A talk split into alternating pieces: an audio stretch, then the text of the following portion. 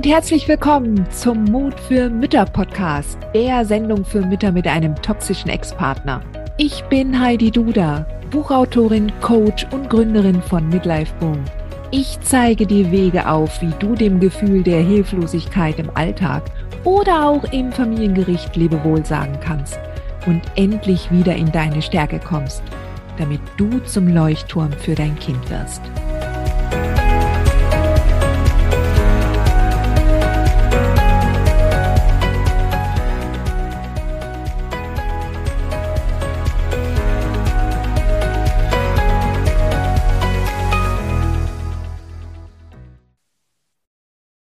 So, Sweetheart, heute möchte ich mit dir über Mitleid sprechen. Okay, Hand aufs Herz, Sweetheart. Hast du Mitleid mit deinem toxischen Ex? Wahrscheinlich hast du schon so viel jetzt über die narzisstische Persönlichkeitsstörung erfahren und gelesen und gelernt, dass du da durchaus solche Gedanken machst. Du hast wahrscheinlich auch, kennst du noch die eine oder andere Geschichte, die er dir erzählt hat, ja, was er als Kind erlebt hat und die ihn sehr wahrscheinlich dazu gemacht haben, so wie er jetzt heute ist. Und du empfindest tiefes Mitleid und du möchtest ihm gerne helfen, ja. Du möchtest so gerne helfen. Das Problem ist nur, es klappt nicht, ja. Denn Du wirst wahrscheinlich schon in der Beziehung versucht haben, ihm an der einen oder anderen Stelle, wenn er die Impulskontrolle verloren hat, zu helfen.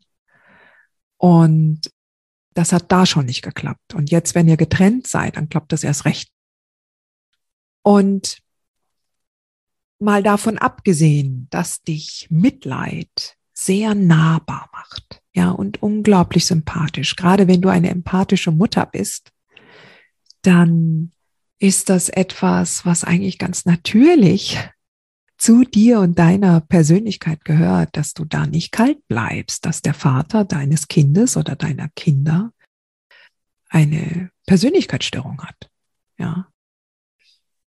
Jetzt ist, ich vergleiche das oft oder ich sehe das oft als eine Art Phase, die gerade am Anfang der Trennung oder wenn man sich mit dem Thema Narzissmus auseinandersetzt, fast schon Standard ist. Kommt drauf an, wie gemein und böse der Mann halt auch entsprechend in eurer Beziehung schon gewesen ist.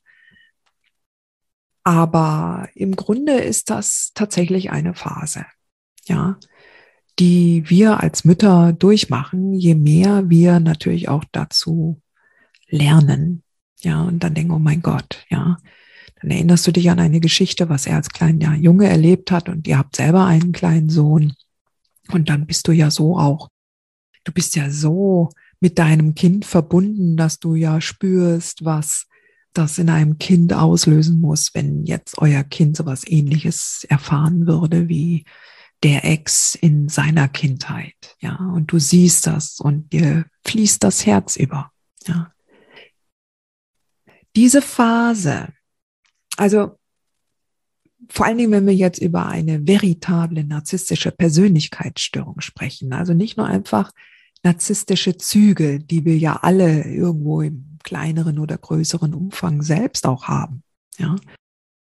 Aber wenn wir über eine Persönlichkeitsstörung sprechen, ja, dann hast du auf der anderen Seite jemanden stehen, der nun mal da kein Bewusstsein dafür hat, dass er da tatsächlich ein Thema hat, an dem er eigentlich arbeiten müsste.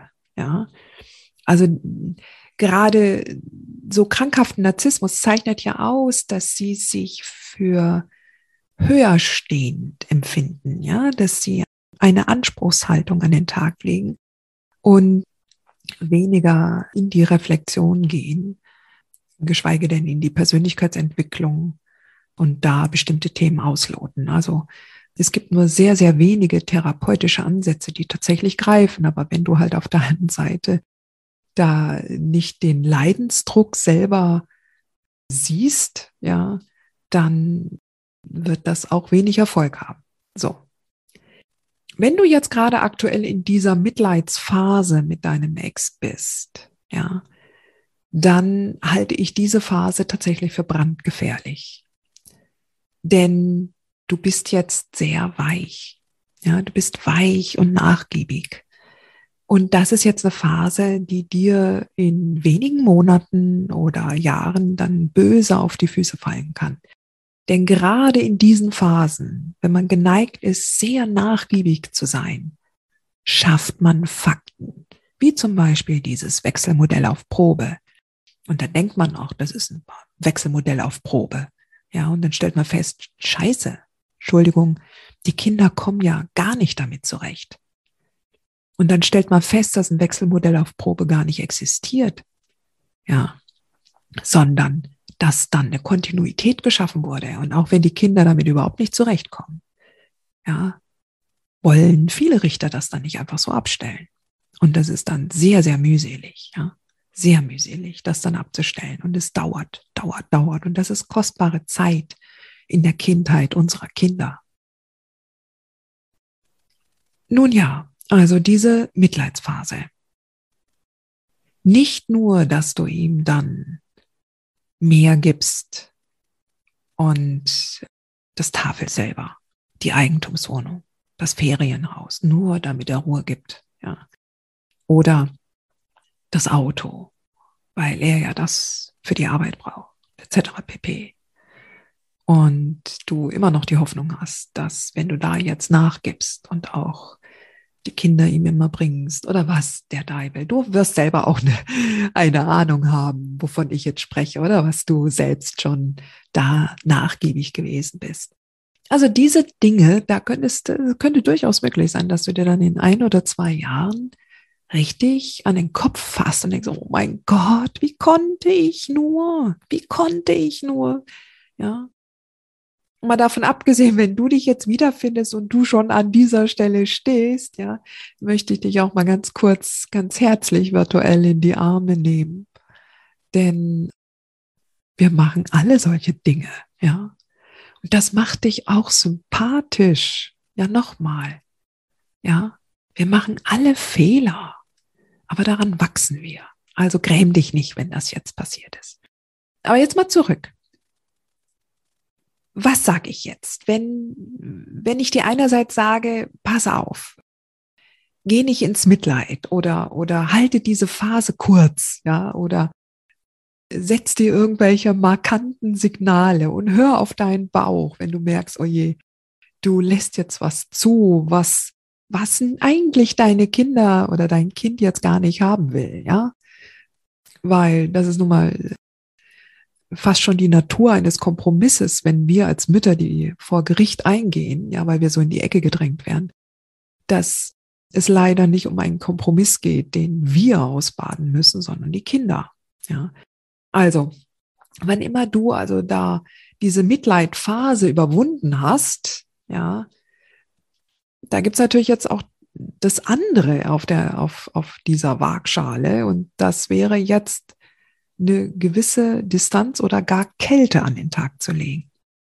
Und ich habe schon mal vor einiger Zeit ein Interview mit einer Rechtsanwaltin, Anwältin für den Club der mutigen Mütter gemacht. Und in diesem Interview, das war äh, sehr interessant, hatte die Anwältin auch gesagt, dass sie oft die Mütter sehr hart oder ja ziemlich distanziert erlebt. Jetzt gerade auch die Mütter, die aus solchen toxischen Beziehungen kommen, ja. Und da wird dann natürlich das Klischee bedient der, der, der vielleicht rachsüchtigen oder eiskalten Frau und Mutter, ja, die versucht, den, den, die Kinder vom Vater fernzuhalten, ja, und die Macht und Kontrolle zu behalten, ja. Also das ist das andere Extrem. Und es geht im Familiengericht nicht darum, dass du da kalt bleibst. Und das möchte ich dir auch wirklich tunlichst nicht,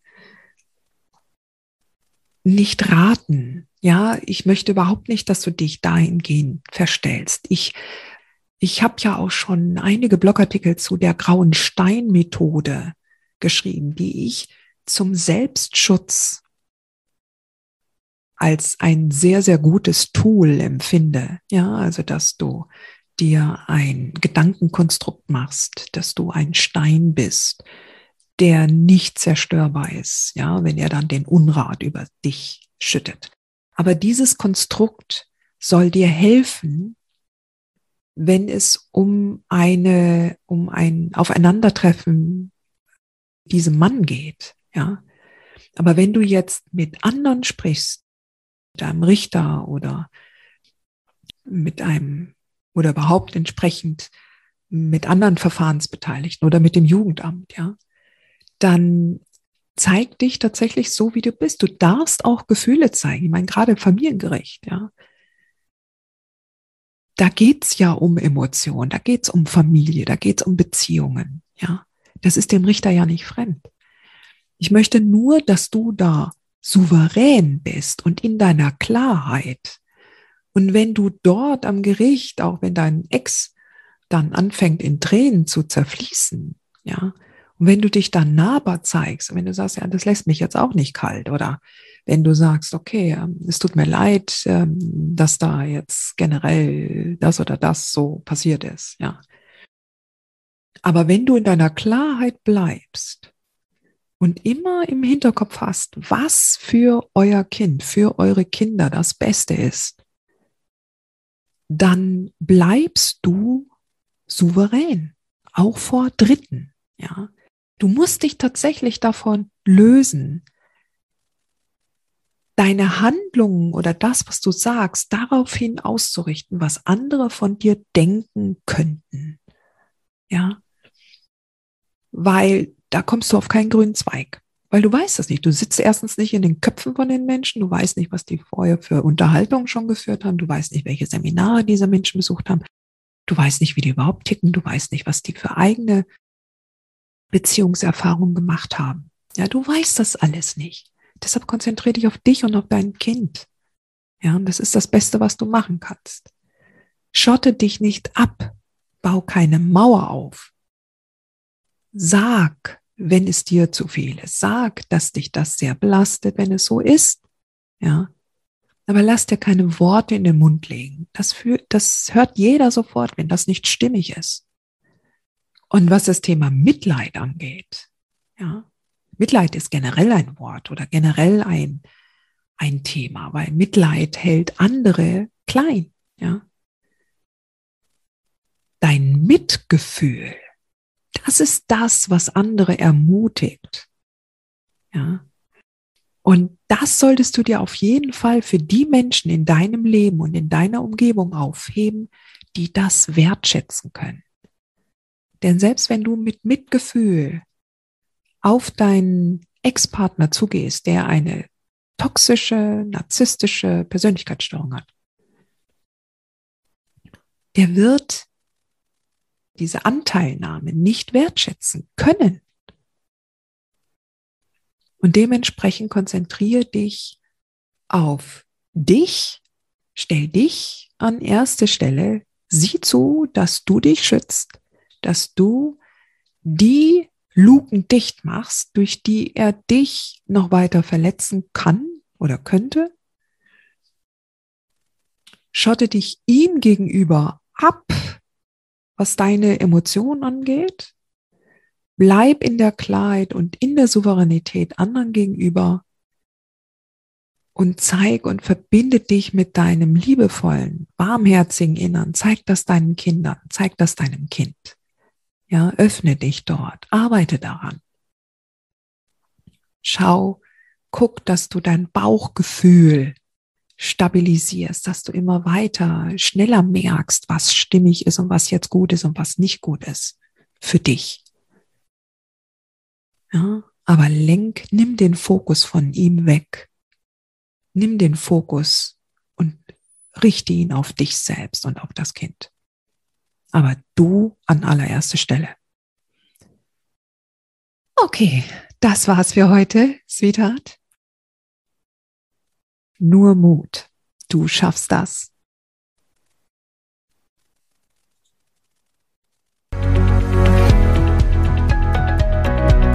Dir diese Folge gefallen, dann freue ich mich, wenn du diesen Kanal abonnierst, damit du auch keine neue Folge mehr verpasst. Und solltest du noch nicht den Mutmach Freitag abonniert haben, dann lade ich dich herzlich ein, das hier auch nachzuholen. Du findest in den Show Notes unten den Link dazu. Der Mutmach-Freitag ist etwas ganz Besonderes. Jeden Freitag bekommst du dann in deine E-Mail-Inbox eine Information, wenn ich jetzt zum Beispiel einen neuen Blogartikel geschrieben habe. Oder du erfährst weitere hilfreiche Tipps und Werkzeuge, die das Wochenende für dich einläuten. Ich freue mich, wenn du mitmachst und wünsche dir noch einen wunderschönen Tag.